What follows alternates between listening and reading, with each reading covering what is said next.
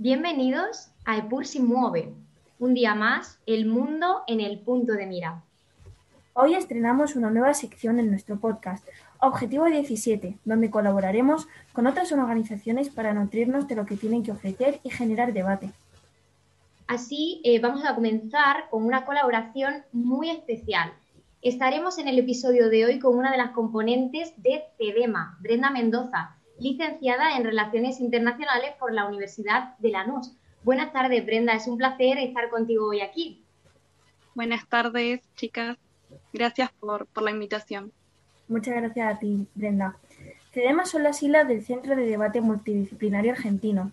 Es una comunidad comprometida con el análisis y el debate de asuntos argentinos e internacionales, formada por estudiantes graduados e intelectuales de distintas disciplinas y universidades que buscan ofrecer nuevos puntos de vista. Aprovechando los fuertes lazos de unión históricos entre Argentina y España, buscamos en este capítulo aprender un poco sobre, pues, sobre este país. Por eso traemos un tema de muchísima actualidad, una noticia que puso en el foco de atención a Argentina en el mundo entero. La ley de legalización del aborto del 30 de diciembre de 2020 ley que entró en vigencia el pasado 22 de enero de 2021. Anteriormente, recordemos, Argentina tenía establecida la despenalización del aborto terapéutico, es decir, en casos en los que la vida de la madre corriese peligro y por causas de violación en 1921. Y sin más dilación pasamos a hablar con Brenda, porque cuéntanos un poco, Brenda, en rasgos generales, ¿En qué consiste esta, esta nueva ley? Eh, ¿Qué nuevos derechos brinda a las mujeres argentinas? Bien, bueno, esta ley tiene como principal objetivo garantizar que todas las mujeres puedan decidir interrumpir su embarazo dentro de las 14 semanas en los servicios de salud en forma segura y gratuita. No solamente las personas, las mujeres, sino las personas gestantes. Y dentro de los puntos de, esta ley, brevemente, podemos decir que, bueno, como ya decía anteriormente, se establece un plazo de 14 semanas para la realización de la interrupción del embarazo, con solo el requerimiento de la mujer. Este plazo no pretende delimitar el comienzo de una vida, sino que se estima que es un plazo razonable en el que es imposible la vida extra, eh, extrauterina. O sea que muchos se han, eh, se ha debatido si hay vida o no hay vida, entonces es importante recalcar este punto.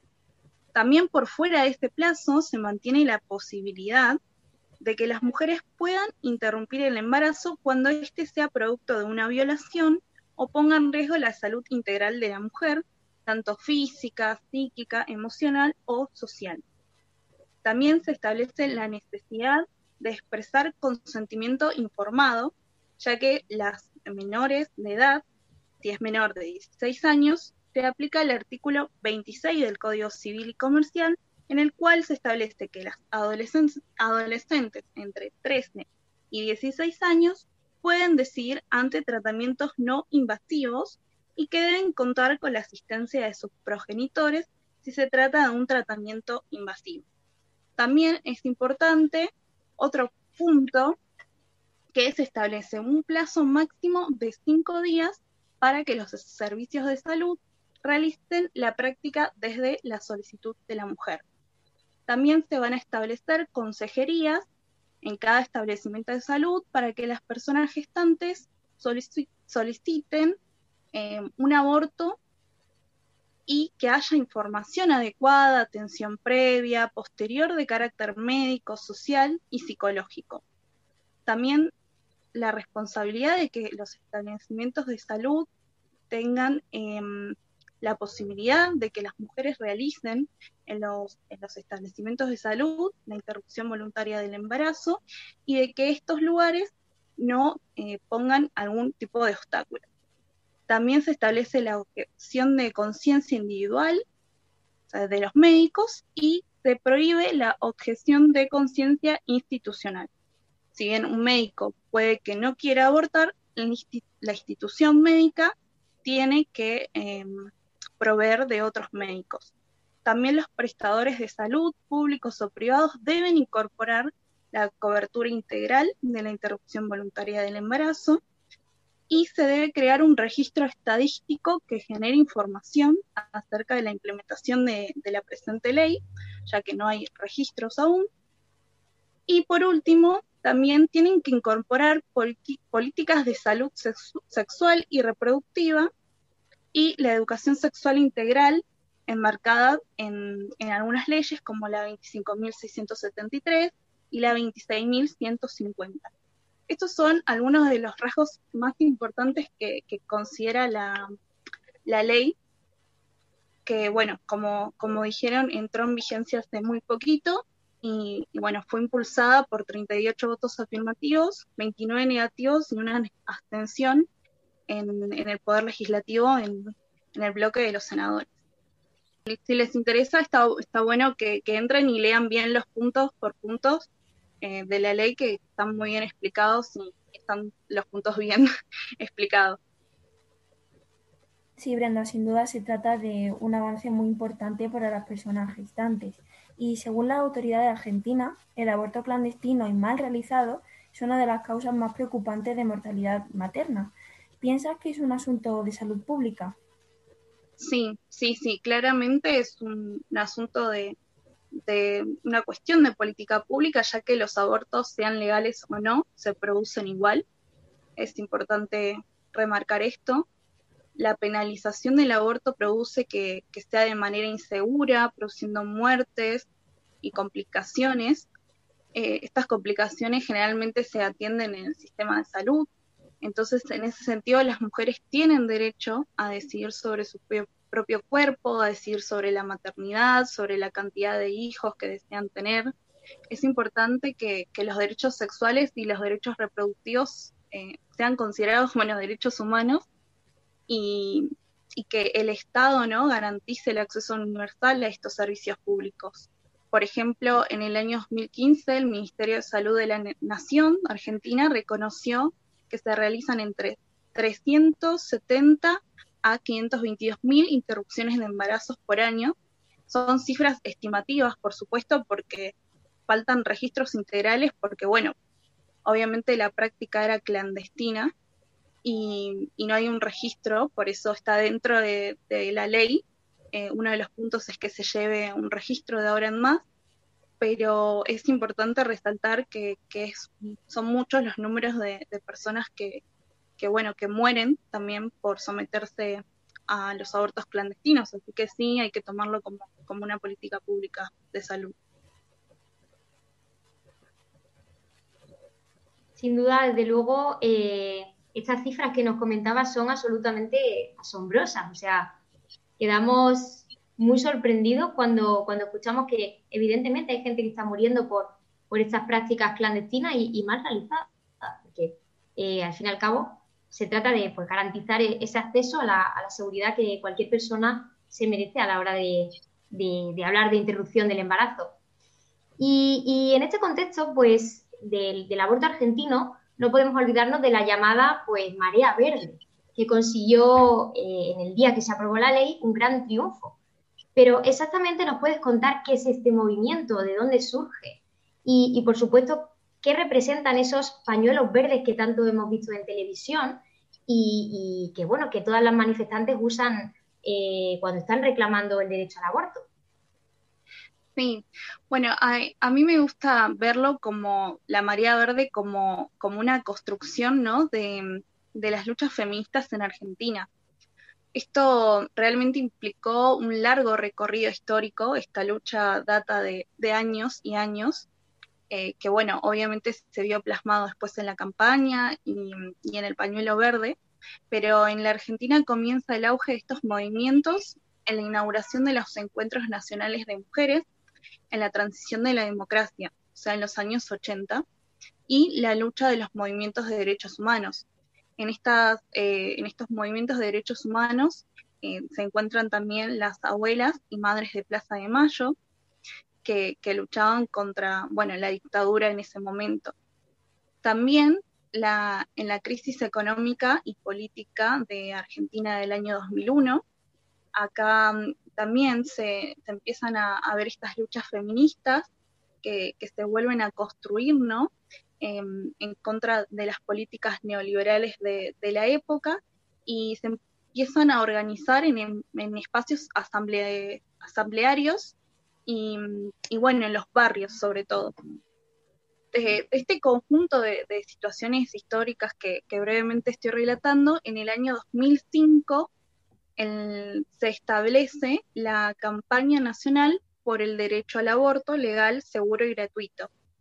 Pero esto se gesta en el Encuentro Nacional de Mujeres, realizado en, una provincia de Argentina, en Mendoza, en el año 2004, donde más de 20.000 mujeres eh, crean esta campaña.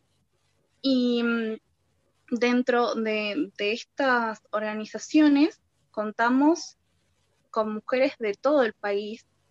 Eh, son más de 70 organizaciones eh, que, bueno, están organismos de derechos humanos, hay personas del ámbito académico, científico, artístico, redes de campesinas, organizaciones de desocupados, desocupadas.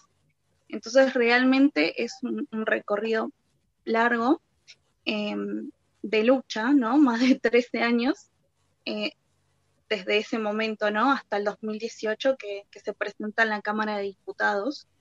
También en el 2015 se conforma, se conforma el grupo de Ni Una Menos, que se realiza una convocatoria amplísima y masiva en la Plaza de los Dos Congresos, acá en, Buenos Aires, en la capital, para reclamar por la implementación del programa para la erradicación de la violencia y ante el crecimiento de los femicidios, de las muertes hacia las mujeres.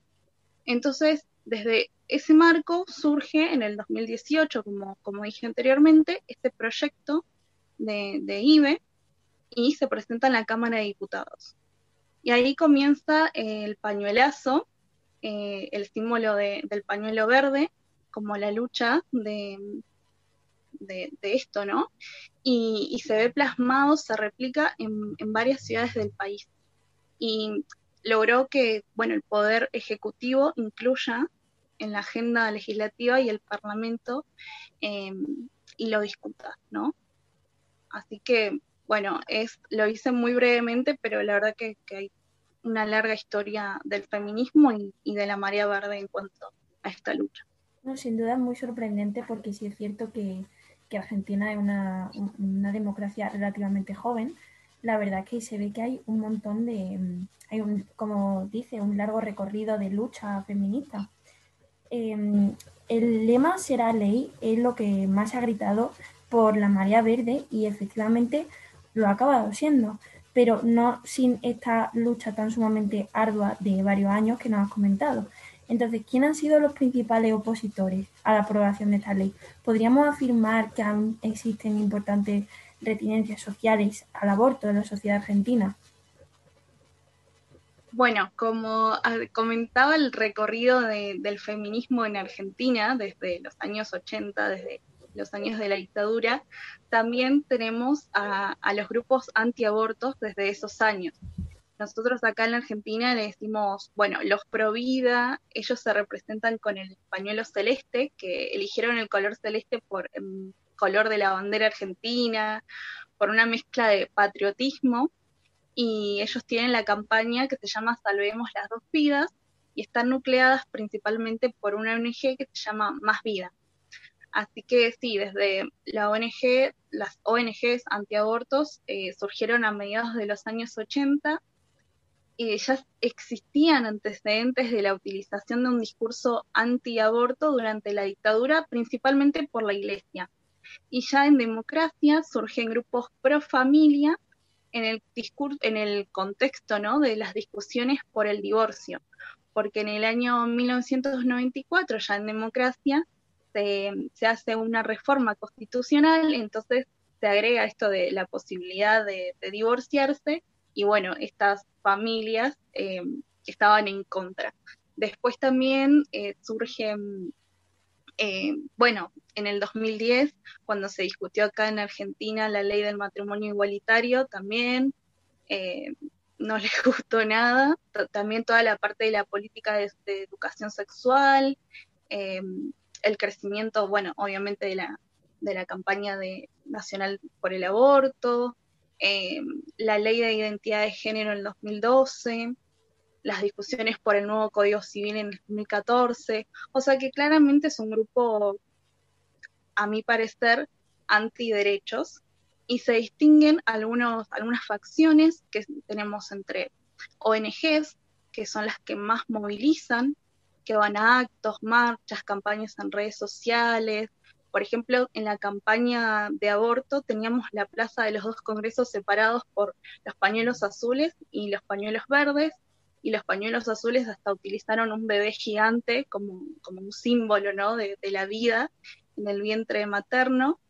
Y después, bueno, tenemos un segundo grupo que, que, son como los cuadros técnicos que están que tenemos acá médicos, abogados, especialistas y militantes de partidos ultraderechas que tratan de distanciarse un poco de, estas movilizaciones, ¿no? Desde del primer grupo que nombraba. Y por último tenemos eh, una actividad fuerte de los jóvenes también, que salen a, informar a las calles, que muestran los pañuelos celestes, que bueno, abordan a la gente. Y, bueno, por supuesto que la iglesia tanto católica como, como evangélica, también está, está muy presente eh, en contra, ¿no? De, estuvo muy presente y, ahora mismo también no, no está a favor de, la ley. Desde luego, entonces podemos decir que esas reticencias sociales del aborto y todas las temáticas que nos ha comentado, como el matrimonio homosexual, el divorcio y demás, pues siguen siendo digamos, eh, aspectos que siguen creando controversia, eh, que ya no solo en Argentina, porque en cualquier sociedad es un aspecto de muchísimo debate y eh, diferentes concepciones éticas de, ver la vida, ¿no? Estupendamente, ¿no? Cada una pues tiene su, su forma de, de, defenderse y sus argumentos, pero, pues bueno, es complicado pues aunar a una población completa en torno, en torno a, a la aprobación de una ley. Em, ¿Crees entonces que esta lucha ha contribuido eh, a unir más al ciudadano medio argentino o que por otra parte, como hemos ido comentando con estas divisiones, pues lo ha podido polarizar un poco más? Bueno, esta, esta pregunta es un poco compleja, ya que, bueno, como lo, mencionaba, em, hay algunos grupos muy marcados, ¿no? Que están en contra.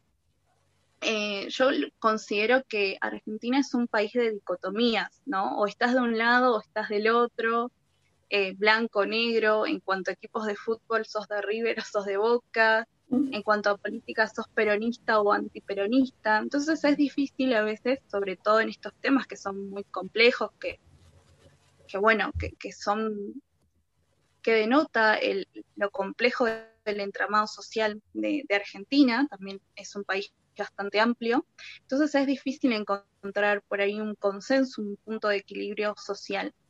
Al mismo tiempo también es, importante eh, destacar que hay un pensamiento más progre en quienes viven en la capital. Creo que eso sucede generalmente en, en todas las los países, ¿no? En sus capitales que por ahí tienden a, a ver bien las políticas eh, progresivas, ¿no? De derechos, de ampliación de derechos, y después tenemos em, algunas provincias, algunas regiones de Argentina que tienen un pensamiento un poco más estructurado, más influenciado por, por las creencias religiosas, eh, con carga familiar, más tradicionalistas, entonces eh, obviamente que, están en contra. Pero sí considero que, que esto generó, que me parece muy importante, que se marque la posición de unos y de otros y que se debata, ¿no? Eh, a veces es muy difícil encontrar el debate y para mí que como sociedad fue un gran paso esto de que el ciudadano promedio se compromete y tomara una posición, tanto a favor como en contra, pero que se escuchaba, que, se, se debatía y, les interesaba el tema. Así que por ese lado creo que, fue positivo. Sin duda, muy interesante lo que nos comenta Brenda. Y entonces, hemos dicho que esta lucha, eh, sobre todo la lucha que, que abandera la marea verde, eh, obviamente pues a quienes afecta suelen ser pues a las personas gestantes y en general pues también a las mujeres Entonces, ¿dirías que la lucha ha estado liderada más bien por ese colectivo o se ha democratizado? Es decir, hay ciertas personas que no pertenecen o no se ven afectadas directamente por esta ley y aún así han decidido aunarse con la lucha? Sí, yo creo principalmente que, esta lucha, ¿no? Como, como estuvimos hablando un poco del recorrido de, la trayectoria, ¿no? De, María Verde, esta lucha ha sido liderada por el colectivo de, mujeres principalmente, por estas amplias organizaciones, ¿no? Eh, este colectivo fue quien movilizó, quien se cargó a sus espaldas esta campaña, pero sí considero, como les decía anteriormente, que esta campaña generó un debate, ¿no? Argentina se caracteriza por, por ser un país donde la gente opina de todo y sabe un poco de todo. Entonces un punto sí se ha democratizado en el sentido en que en un momento encontrabas a abuelos debatiendo con sus nietos sobre el aborto, a grupos de amigos hablando, preguntando a sus amigas. Entonces ha sido muy interesante desde este punto una lucha que, que, de luego ha llegado a todas las generaciones y, a todos los grupos de población. Eso es muy importante, como comentaba, generar ese debate, ¿no? Que haya, que, haya opiniones por parte de toda la sociedad de, las nuevas ideas que van surgiendo. Em, como vemos, pues Argentina acaba de sumarse a ese pequeño grupo de países de América Latina donde el aborto está despenalizado. Solo en Uruguay, en Cuba, en Guyana, en Guayana Francesa, Puerto Rico y obviamente ahora en Argentina, se permite abortar sin condiciones en las primeras semanas de gestación, según el plazo establecido pues, por cada, cada ley correspondiente. ¿Piensas que en este caso Argentina ha sentado un precedente para la lucha a favor del aborto eh, pues para, para otros eh, países de Latinoamérica que en un futuro quieran luchar también por, por una ley que despenalice el aborto? Sí, sí, yo creo que sí. La marea verde se ha extendido por, por todo el continente, ya se habla de, una marea latinoamericana.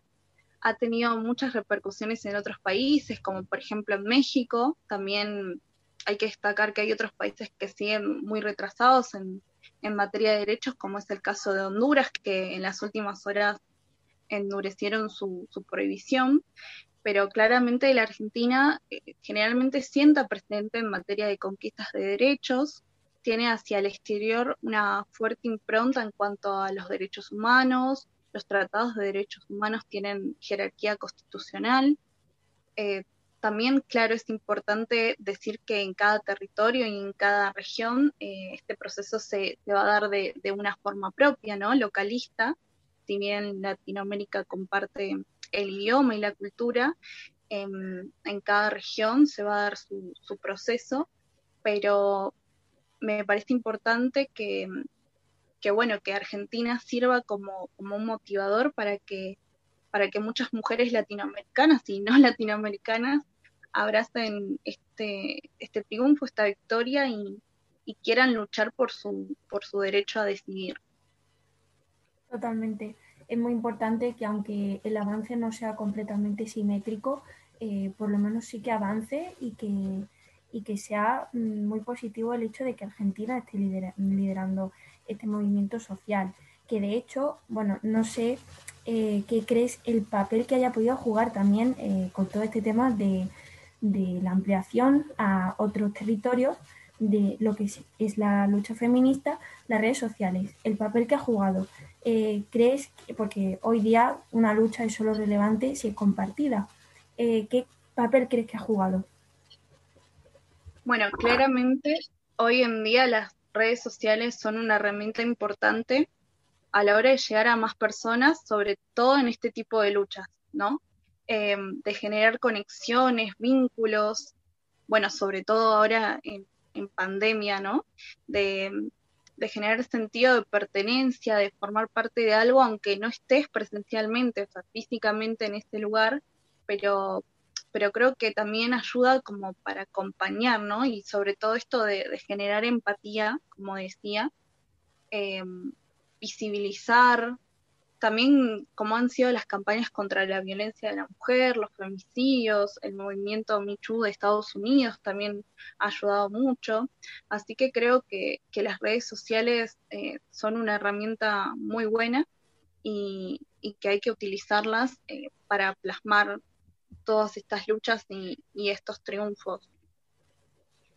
Y desde luego que también pues hace consciente al resto del mundo ¿no? de la situación que, social que, tienen eh, los diferentes países del, mundo y, en este caso pues la importancia que tenía para gran parte de la sociedad argentina esa aprobación de la, de la ley de despenalización del aborto, ¿no?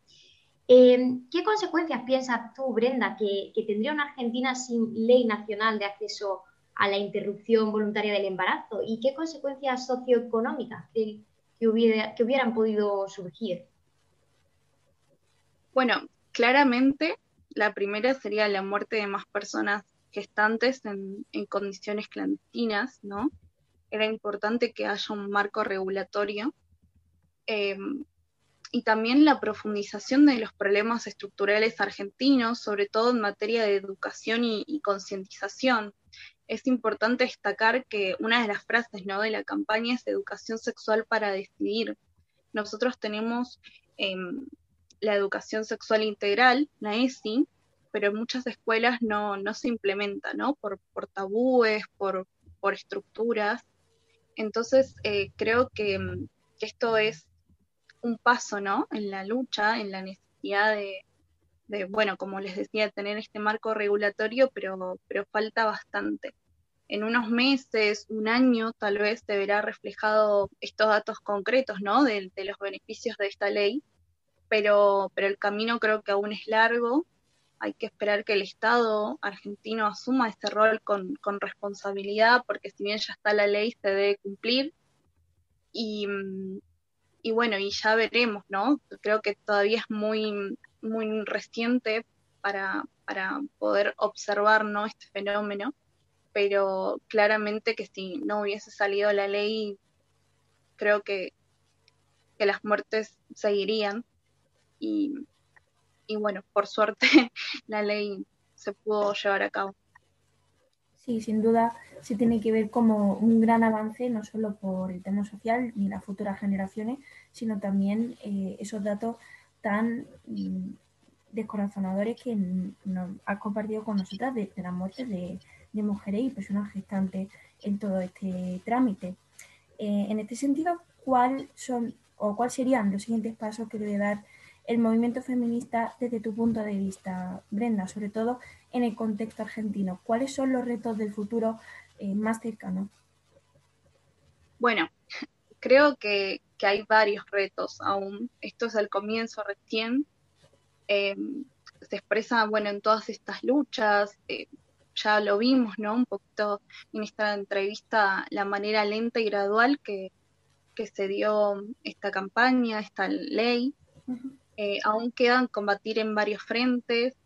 Hay, en estos, dentro de estos grupos feministas hay múltiples intersecciones de luchas y de demandas por la diversidad misma del espacio, ¿no?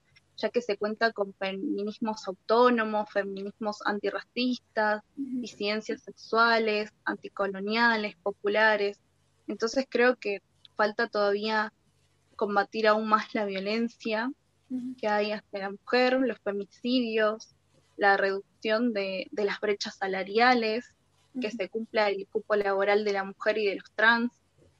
Y también hay una, fuerte campaña que se ha visibilizado junto con, la campaña de, del aborto, de la ley del aborto, que no sé si se saben, si habrán escuchado, que se llama Iglesia y Estado Asuntos Separados y tiene los pañuelos naranjas. Esto principalmente, se, bueno, se, se presentaron proyectos de ley de características laicistas, ¿no? La mayoría de ellos no plantean la separación absoluta de la Iglesia del Estado, sino que intentan eliminar privilegios del culto católico. Plantean que haya, bueno, educación laica, sin injerencia de las iglesias, en el ámbito educativo, para que se pueda llevar adelante, entre otras cosas, como les nombraba anteriormente, la educación sexual integral. por ejemplo, en muchas provincias argentinas no se cumple. Eh, buscan reafirmar la condición de Estado laico de la República Argentina y, bueno, y finalizar con el sostenimiento financiero de, la Iglesia Católica. Entonces creo que esa es una de las luchas que se vienen, que, que el movimiento feminista ya lo ha tomado y bueno, a la espera, ¿no? Y a la lucha también. Claro, muy interesante, porque esa lucha feminista arrastra mm, muchas más que, lo mismo no tienen mucho que ver, pero sí que intentan dar voz a, esas cuestiones. Pues muchísimas gracias, Brenda, por, arrojar luz sobre este gran avance del feminismo en Argentina y, el mundo entero también. Ay, muchas gracias a ustedes. Desde luego, muchísimas gracias. Y, me quedo con una frase muy interesante que has comentado, y es que esperemos que el Estado argentino cumpla, eh, tal y como has dicho, ¿no? con ese importante rol que ahora se le ha asignado y que realmente pues, pueda garantizar ese buen acceso al aborto libre y gratuito para las mujeres argentinas que así lo deseen.